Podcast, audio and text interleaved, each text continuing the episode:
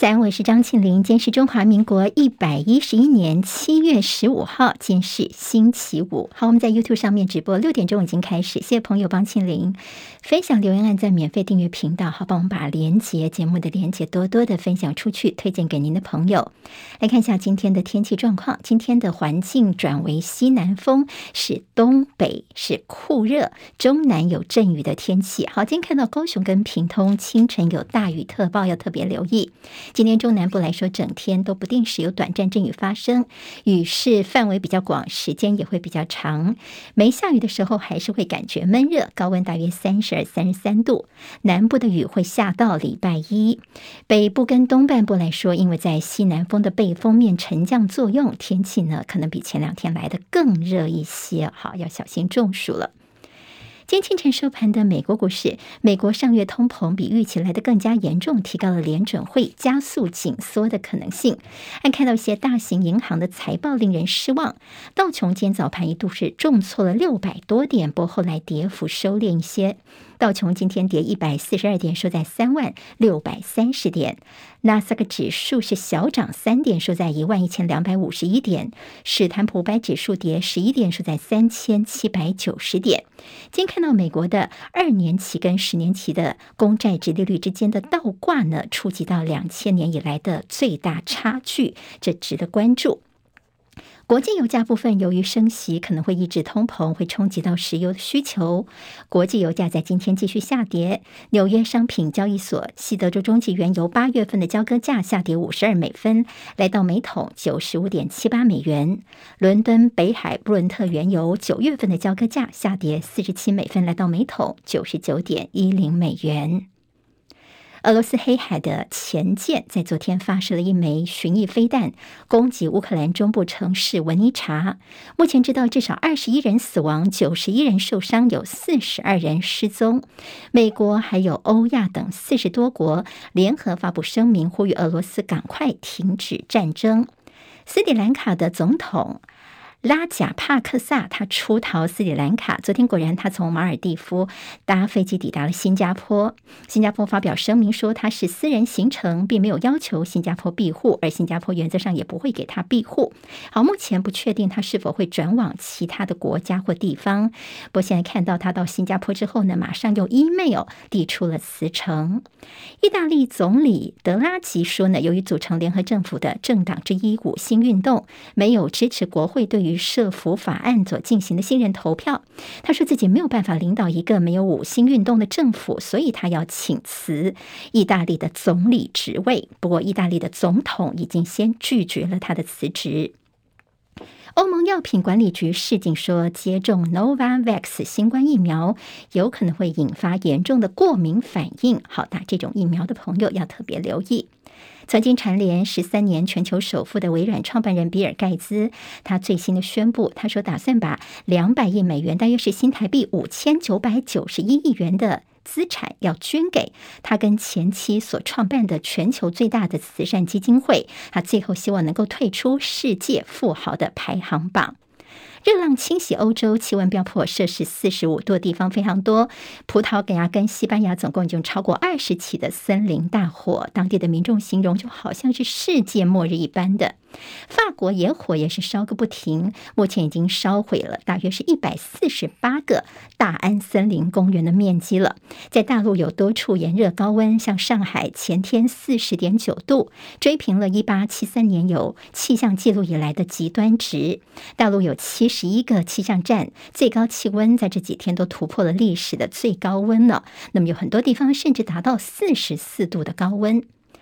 苏格兰有一家画廊宣布说，他们看到了一个非常振奋的消息，就是用 X 光扫描就发现说，这大画家梵谷一幅自画像就藏在他的另外一幅画的背面，用 X 光一扫描就发现了，而且他的这个自画像呢，看起来他的左耳朵是完好无缺的。好，大家都知道梵谷他平常在作画的时候呢，常常会使用他的画布，所以经过 X 光扫描之后，也发现了这个惊喜的这奇迹。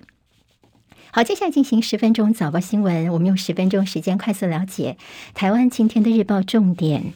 好，今天的报纸头版当中都看到，在昨天傍晚，在南投草屯这个非常平静的小镇所发生的令人骇人听闻的行刑式枪决事件。好，那么这是在南投的一家生技公司，叫做康健生技，四死一重伤。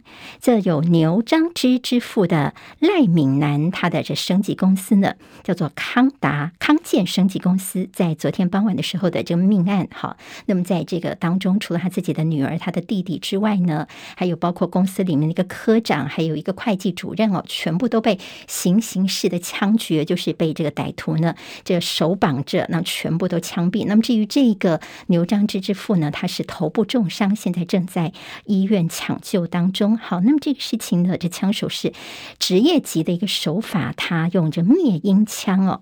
灭音器让这个当时是在这个公司的下班时间，他就进入这个公司说要找人，结果呢就成功的行凶之后，而且逃逸了。好，现在这看了相关的监视器画面之后呢，这赖家的亲友说，这很像是他们公司一个离职员工，而这个离职员工呢，是不是真的就是行凶者？他的这个作案用的机车现在已经在附近找到了。好，这个事情其实震惊国内哦，大家也想起说，在当年一九九六年的时候，前桃园县长刘邦有官邸血案，跟这次呢，其实让大家觉得有些雷同情况。好，我们为什么叫做这人叫做牛樟芝之父呢？牛樟芝它价格非常的昂贵，而且有非常背后的庞大商机。所以到底为什么这个凶手的行凶动机，现在看到有几个可能，一个就是财务纠纷，那么要么就是离职员工是不是怀恨报复？那么为什么说离职员工呢？因为他非常了解这公司的整个呃的动线，还有也了解着老板的作息，所以现在这个离职员工姓李哦，他是呃嫌疑非常的重大。那么当然昨天有提出，有可能是因为最近疫情的关系，所以原物料塞港、出货延宕，才衍生了一些财务啊相关的纠纷。但是现在呢，凶手还没有找到，呃，也怕他潜逃出境。我们的内政部长、我们的警政署长才刚刚新官上任。也对这个事情是高度的重视，今天还会有些后续的报道。在政治方面，焦点中，《时报》间头版看到陈时中卫副部长，他昨天正式宣布请辞，他要选台北市长。好，昨天呢，在中央疫情指挥中心还公布了新北市政府所提交的恩恩案的调查报告，说新北市府哎这边看起来有两项缺失哦，还说监察院已经启动相关的调查了。好，指挥中心选在昨天这个时间公布，似乎是有点在陈时中下台之前要修理侯友宜吗？所以也被批，这叫做选。选举考量，好，陈时中他辞官参选，他昨天再次强调说，他绝对不是落跑。当然是蓝英说你防疫就是失败，然后落跑，要向全民道歉。至于他过去的防疫成果，陈时中自己评分，觉得说应该有及格啦。好，他对自己的防疫表现还是相当的这个自豪的。好，那接下来他的接任人选呢，他已经先请辞了，整个交接啊，那大概包括了指挥中心的指挥官，还有卫。副部长的职位大概交接在一个礼拜内就可以敲定了。中国时报今天社论则是说，你陈时中七千多条人命哦，这样的一个冤魂，你是不是应该要先交代清楚呢？陈时中要选台北市，而现在台北市副市长黄珊珊哦，他先跳出来，但还有可能要参选，用无党籍的身份。黄珊珊就是呃数落了一下，说在你陈时中哦，你说呢？台北市的停滞停顿让大家不舍。他说，其实真要说不舍的话，我们不舍的是你让人民在药局前面排口罩、排抢疫苗，还有排快筛哦，这些情景让大家想起来才真的不舍呢。而且大家也盘点，在过去这段时间，台北市民众的一些委屈，包括被说万华是破口，还有全台湾陪台北坐牢。好，现在这事情呢，在过去的防疫这段时间，其实现在要选举了，大家就会把过去的一些话听起来刺耳的话呢，盘点一下。那么，包括了健保要调整或妇幼保护，其实都是你陈时中没有完成的任务。但是陈时中还是觉得自己不算是落跑。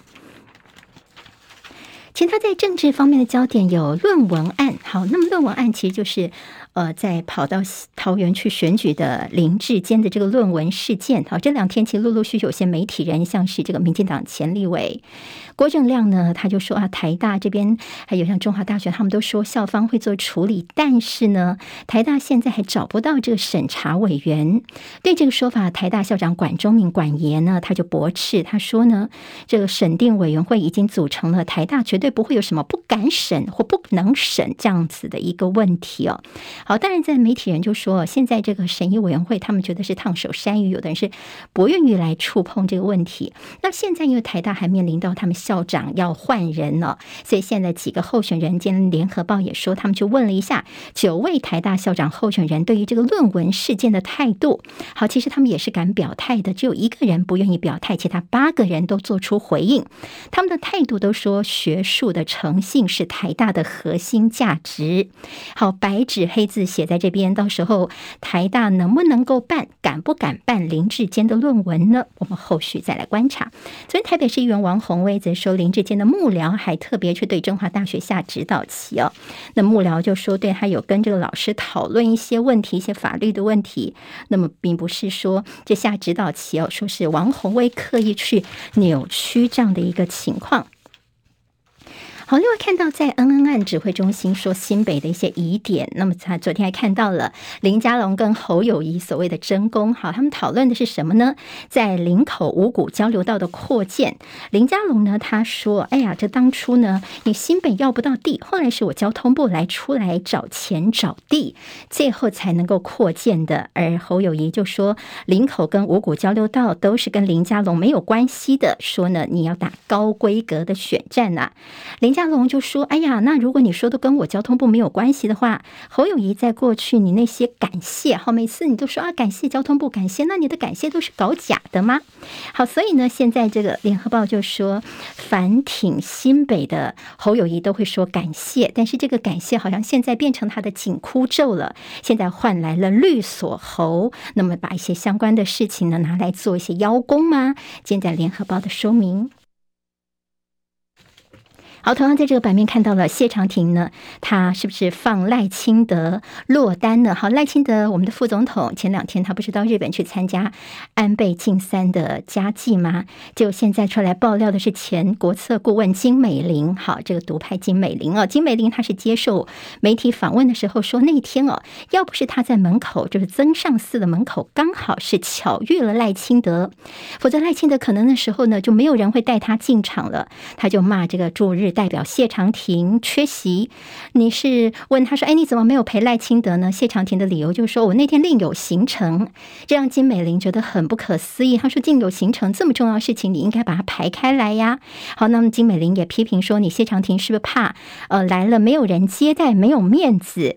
驻日代表没有在做事，没有能力做事，没有能力帮赖清德安排呢？”好，这话说得蛮重的。我们的外交部则是说，对于相关的一些问题。个人的评论呢，他们不会来做些什么意见的。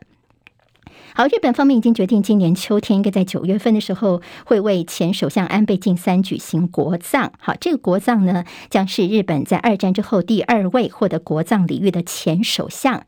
上一位是谁呢？是前首相吉田茂。那个时候他要举行国葬，距今已经是五十五年的时间了。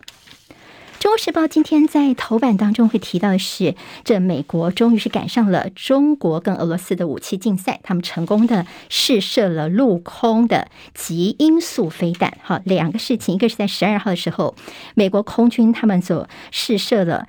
洛克希德马丁公司的空射的极音速飞弹，另外在十三号的时候，美国的陆军他们首次成功的试射作战火力的陆射极音速飞弹。好，在这个武器竞赛方面呢，他们现在又赶快的追上了一些。自由时报今天头版头条有不当党产，党产会追征八点六亿元，国民党败诉，还有就强化供应链对抗中国美台日韩的所谓晶片的。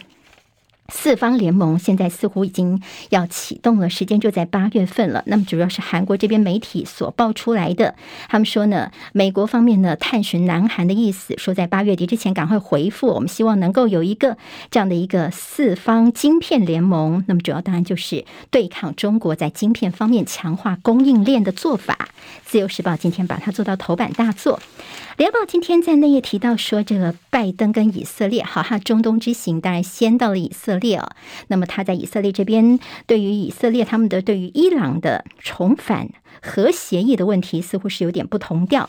拜登的说法，他说努力的希望能够让伊朗重新回到核协议的路线。以色列的态度还是非常的强硬，他们根本就觉得不支持二零一五年的伊朗核协议，觉得这根本就不是他们所要的。他觉得应该找其他的替代方案。所以这就是所谓的美国跟以色列不同调的情况。好，今天拜登的重头戏是干嘛呢？他要访问沙乌地阿拉伯，两项任务，一个任务就是游说沙乌地阿拉伯增产石油。特别是增加对欧洲的供应量。第二个就是俄罗斯的出口原油，他们希望能够设定上限来压低油价，但是这可能是一个不可能的任务，会不会导致于欧洲的油价价格反而上涨呢？好，其实对俄罗斯的油价设限，其实包括美国跟中国方面都没有达成共识。美国财长耶伦说他跟刘鹤讨论过，那那个时候呢，看起来哎，他们好像有听进去，但是大陆方面则是说这是个非常复杂的问题，所以说为俄罗斯的油来设上限，其实现在还是。有不同的意见。两大财经报今天都关心台积电昨天法说会第二季双新高，第三季还会继续旺下去。好，看起来是表现非常不错，美元升破一百三十九，日元二十四年的新高，还有大陆的烂尾楼房贷风暴的扩大。好，那么这后续会不会接下来希望官方的保交楼保定可以交房能够有奏效呢？我们后续再观察。今天台湾各日报最重要的新闻都在这里喽！赶快赶快订阅，给我们五星评价，给庆林最最实质的鼓励吧！谢谢大家哦。